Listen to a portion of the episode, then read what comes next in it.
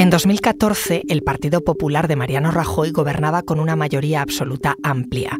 Y el 17 de enero, en un teatro pequeño del centro de Madrid, un profesor universitario presentó su candidatura a las elecciones europeas. Lo que vino después es historia, uno de los fenómenos políticos más importantes desde la transición. Ese partido que dio aquel día su primer paso también sufrió bajas, rencillas internas, persecución judicial hoy, en 2024, está en el grupo mixto, pero por el camino sus líderes y su forma de hacer las cosas han dejado huella en el resto. Soy Ana Fuentes.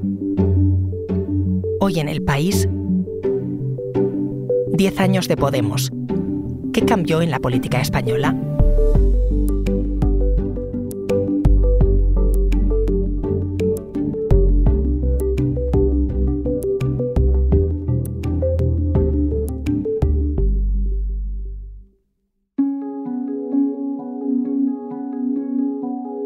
Son las 4 de la tarde y comienza el despliegue y el punto sensible, el Congreso.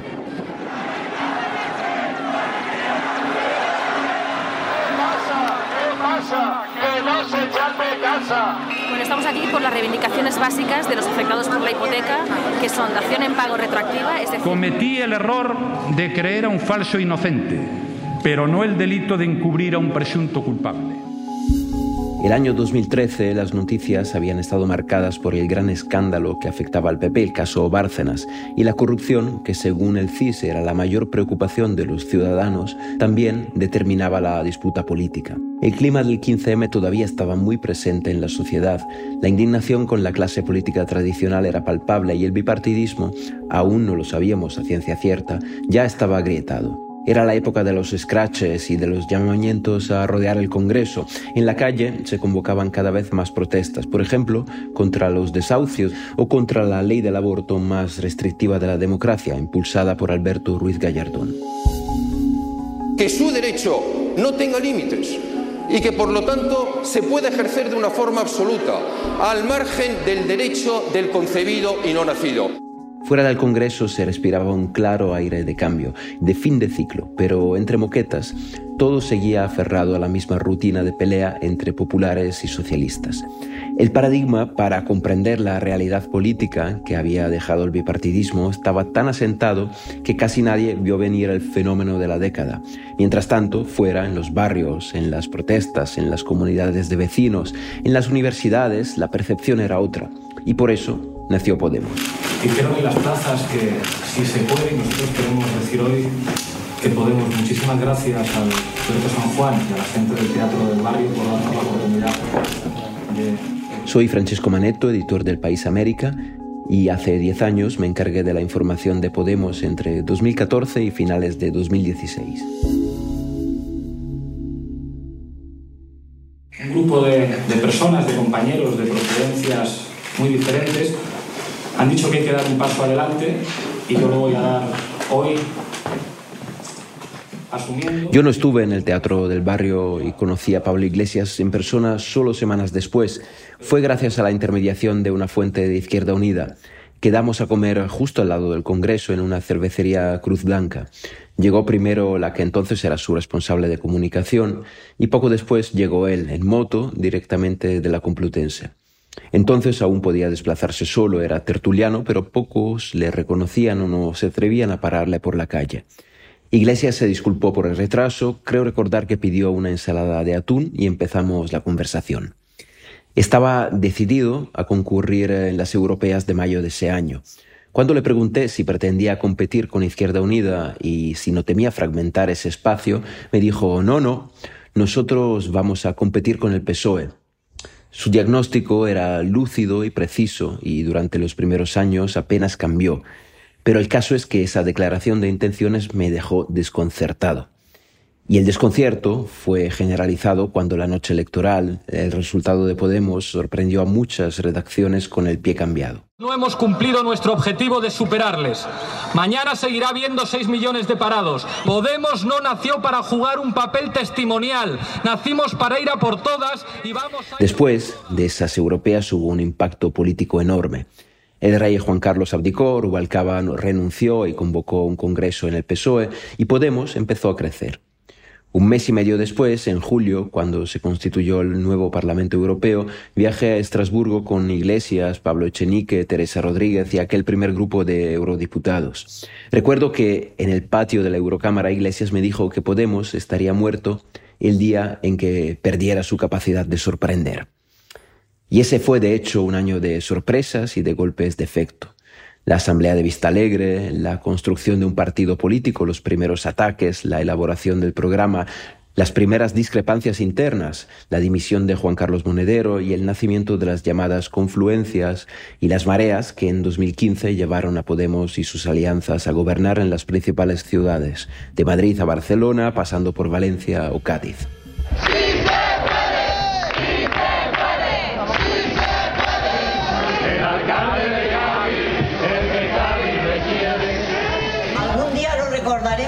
Como algo especial y extraordinario. De esa época recuerdo el entusiasmo de un grupo de políticos y políticas, la gran mayoría muy jóvenes, que aún no habían sufrido grandes decepciones y que ya eran determinantes en el tablero. Precisamente en un viaje a Cádiz, para arropar a Kichi, Iglesias contó que en política, como en el blues y en el jazz, hay que saber improvisar. Es decir, leer la partitura pero también adaptarse a, las circunstancias. Y así lo fue haciendo durante años, entre éxitos y fracasos. Hola Javier. Hola Ana. Javier Casqueiro, tú eres corresponsal parlamentario del país. Francesco relataba lo que fue ese nacimiento de Podemos hasta las elecciones municipales de 2015. ¿Tú qué recuerdas de aquellos días? Bueno, para empezar recuerdo a Maneto, porque dependía de mí, yo era el redactor jefe de Nacional y de Política del periódico El País en aquellos años. Yo creo que después de escuchar y de recordar un poco cómo vivimos aquello, lo primero que tengo que hacer es autocrítica. Yo creo que me pasó a mí y le pasó a más responsables seguramente de otras redacciones. Desde luego yo sí hago autocrítica. No acabamos de ver suficientemente que ese cabreo, que ese malestar que estaba fundamentalmente en la gente joven, pero yo creo que no era solo gente joven y no era solo gente de izquierdas, yo creo que tenía que ver con un malestar enorme con los partidos tradicionales, fundamentalmente con el Partido Popular que gobernaba y con los casos de corrupción, pero también un cierto hartazgo de esa dupla, ¿no? de ese intercambio de gobiernos entre el Partido Socialista y el Partido Popular. Yo relaciono las dos cosas, relaciono el movimiento 15M y relaciono el nacimiento y la erupción tan potente en aquellas elecciones europeas de Podemos que nos sorprendió casi todos. Quiero analizar contigo muchas cosas que cambiaron eh, en esa época. Con Podemos y también con Ciudadanos, la otra nueva política, entraron muchos treintañeros en escena. ¿Fue lo primero que rompió Podemos, una brecha generacional? Sí, la palabra clave de aquel momento era casta, para definir a la política, pero no solo a la política.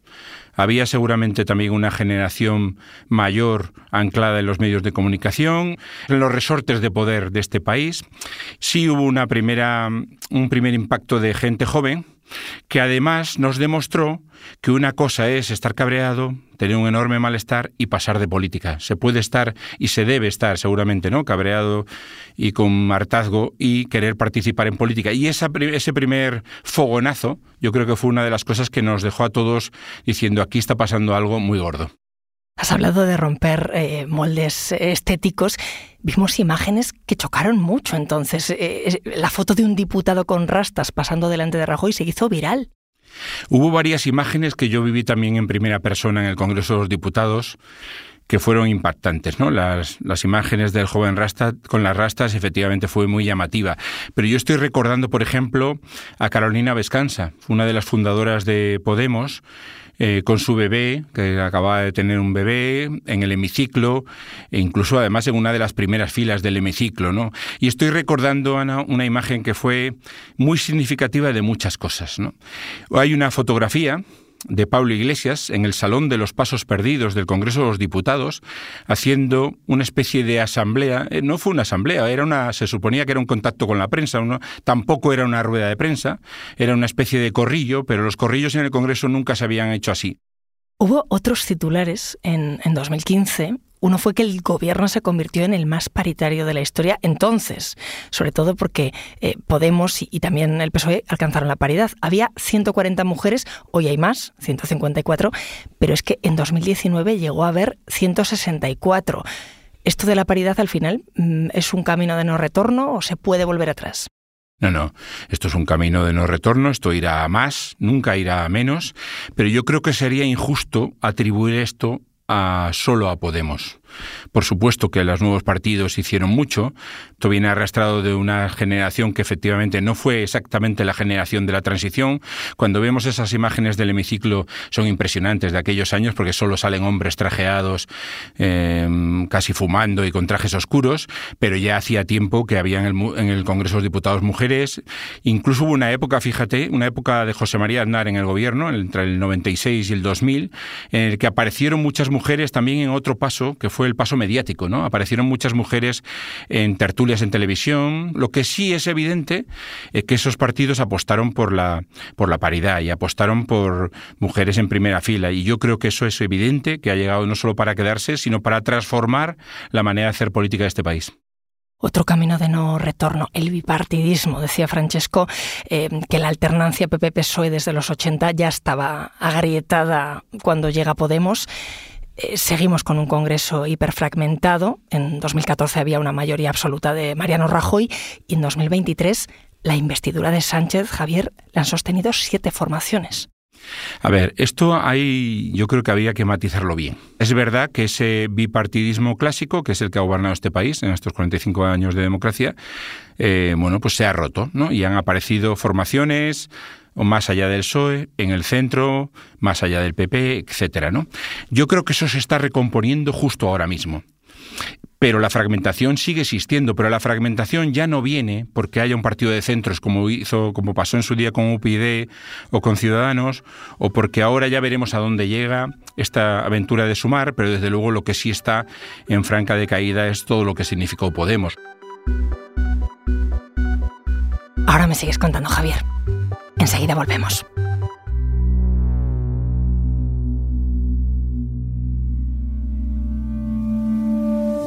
Porque escuchas hoy en el país y siempre tienes ganas de más, recuerda que los sábados y los domingos tienes nuevos episodios gracias a la colaboración de Podimo y El País Audio.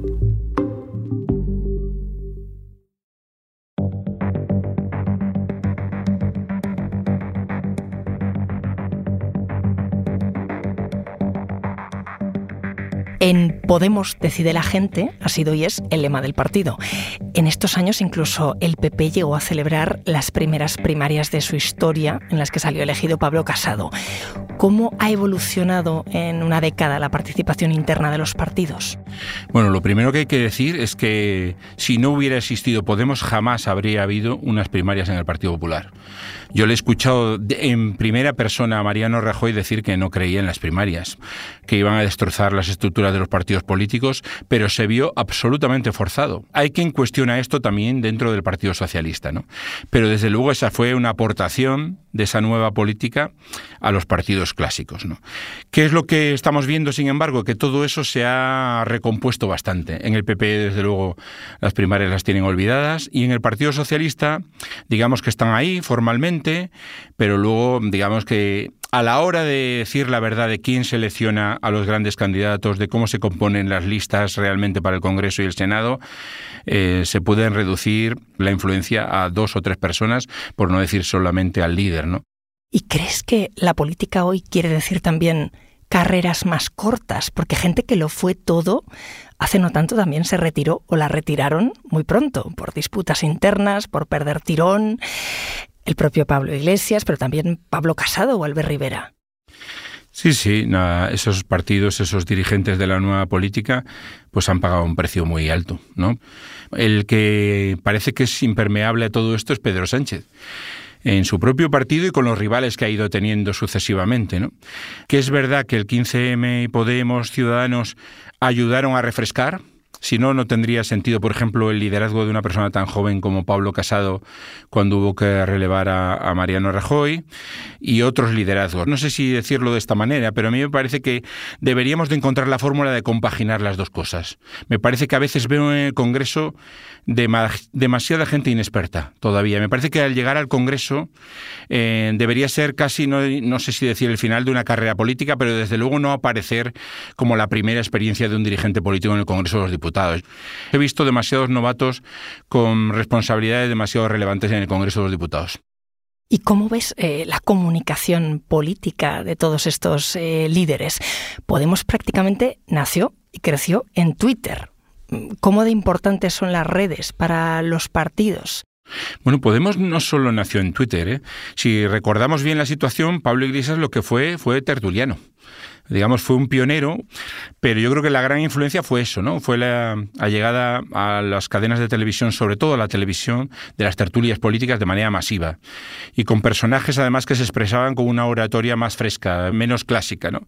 Y es donde alcanzaron el gran triunfo. En ese camino aparecieron sobre todo las redes sociales, especialmente Twitter para los políticos y periodistas. ¿no? Y eso lo ha transformado absolutamente todo. Hay más razones, ¿eh? Hay más razones para esto. Pero el clima de cierta, no sé si decir intrascendencia o menor nivel del debate político, también en parte de la confrontación. Em, en las redes sociales es muy difícil luego mantener un debate sólido, sereno y pausado en el Congreso de los Diputados y todo eso influye. También ha habido términos que, ha introducido Podemos en, en, la agenda. Antes hablabas de la distinción entre gente y casta, ¿no?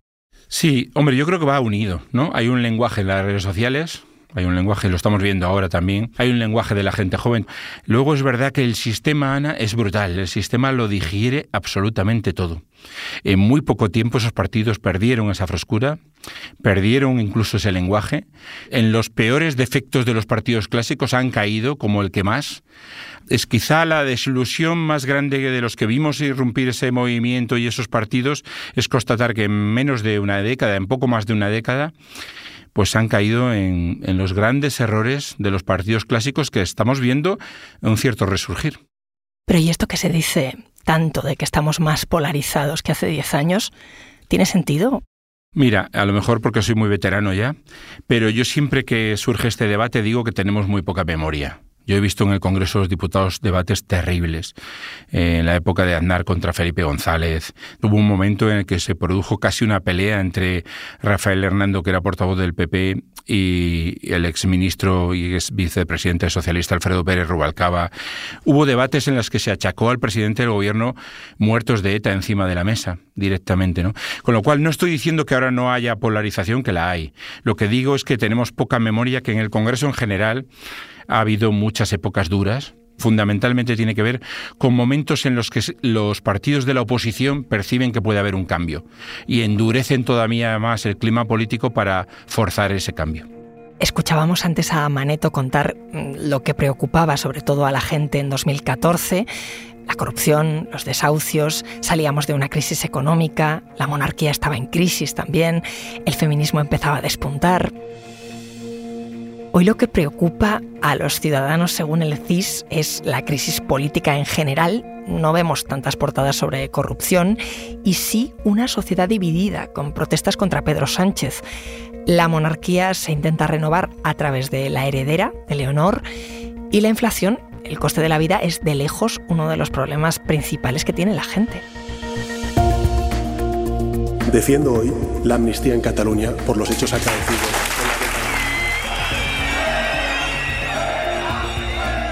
Desde hoy incorporo su valioso lema, virtud y mérito, a mi condición de princesa de Asturias y heredera de la corona.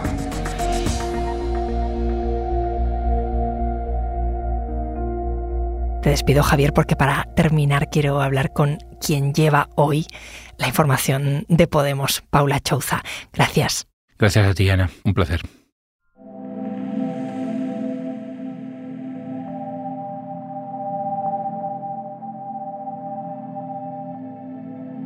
Hola Paula. Hola Ana. Francesco Maneto, escuchábamos antes su relato, fue el primer compañero que informó en el país sobre Podemos. pero en estos años también lo han hecho otros compañeros, Elsa García de Blas, José Marcos, Ana Marcos, Inés Santa Eulalia y desde 2021 tú. Es una cartera con movimiento. Es una cartera con movimiento y muy interesante. Em, ha cambiado mucho en estos 10 años. Yo entré a cubrirla en marzo de 2021, eh, como dices, solo una semana después del famoso vídeo de Pablo Iglesias en el que anunciaba su salida del gobierno para concurrir y competir con Isabel Díaz Ayuso en Madrid en aquellas elecciones en medio de la pandemia eh, en la que se hablaba de comunismo o libertad. En ese mensaje Iglesias nombraba a Ione Belarra como sucesora en el partido y a Yolanda Díaz en el gobierno. Desde entonces ha habido una asamblea ciudadana para elegir a la nueva dirección y el partido ha desplegado una estrategia de reafirmación de su identidad mientras la vicepresidenta se alejaba y construía su proyecto. En estos casi tres años hemos visto ese divorcio de quienes la nombraron líder del espacio y en paralelo la reconciliación con todas esas otras almas de aquel Podemos inicial, con Errejón o Bustinduy, por ejemplo, o la primera coalición de Unidas Podemos al recuperar en las elecciones de julio a Compromís. Ha sido una etapa muy intensa con toda la agenda legislativa feminista o en materia laboral desplegada en los ministerios y de mutación absoluta de Podemos y del resto del espacio que ahora está dividido por un lado Podemos y por el otro la marca Sumar. En el primer caso el partido ha visto muy disminuidos sus cuadros y también la representación institucional tanto con su salida ahora del gobierno como con el batacazo de las municipales y autonómicas de mayo. Bueno, he dicho que eres responsable de Podemos en el país, pero realmente cubres eh, todo el espacio a la izquierda del PSOE y eso incluye sumar.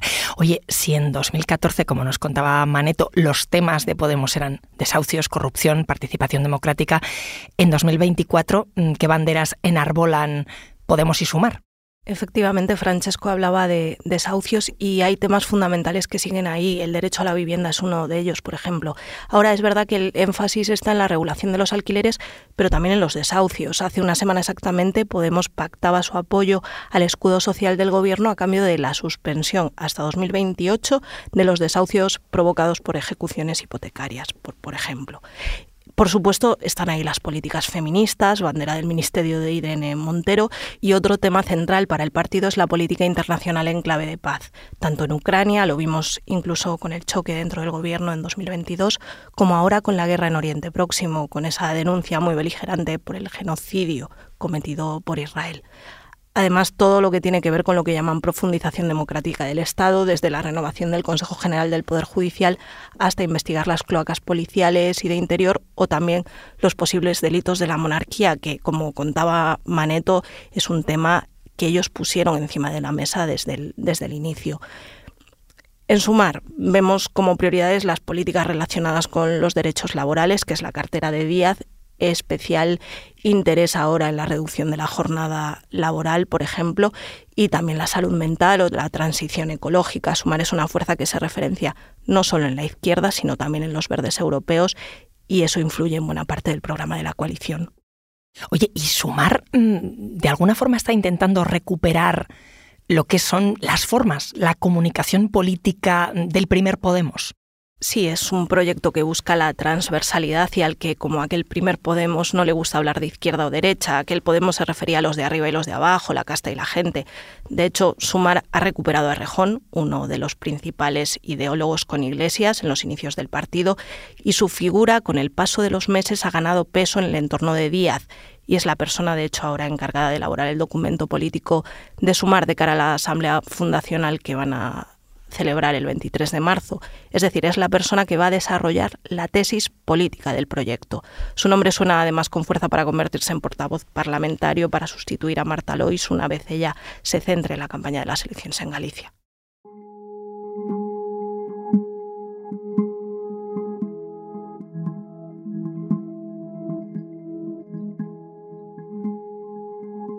Visto desde fuera, Podemos estar en una crisis grande como partido. Mucha gente se ha ido y ahora mismo están peleando desde el grupo mixto por sobrevivir. ¿En qué punto, tú que los conoces bien, están?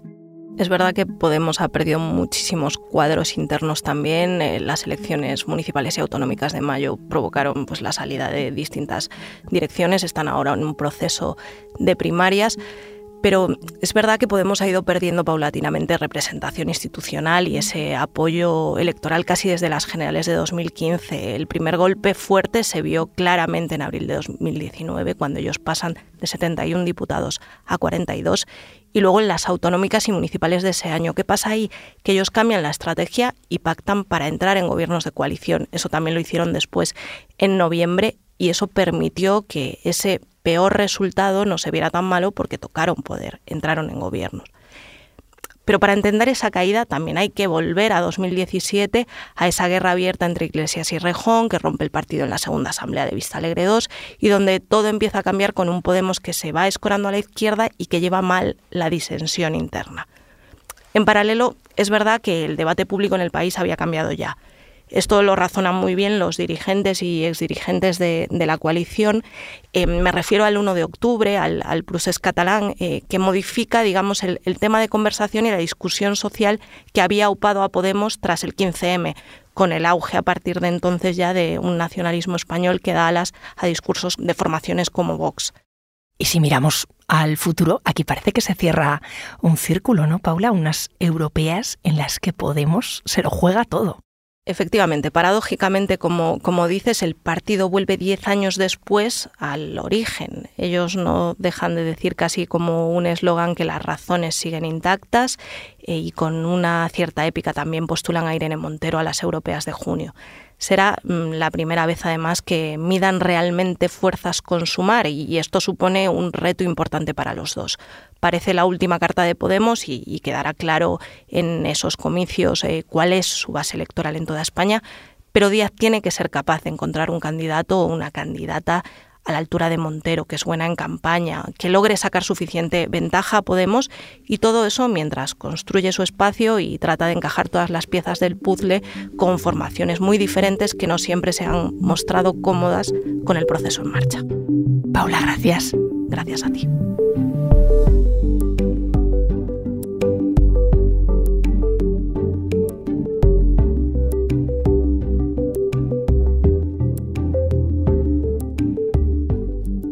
Este episodio lo ha realizado Belén Remacha.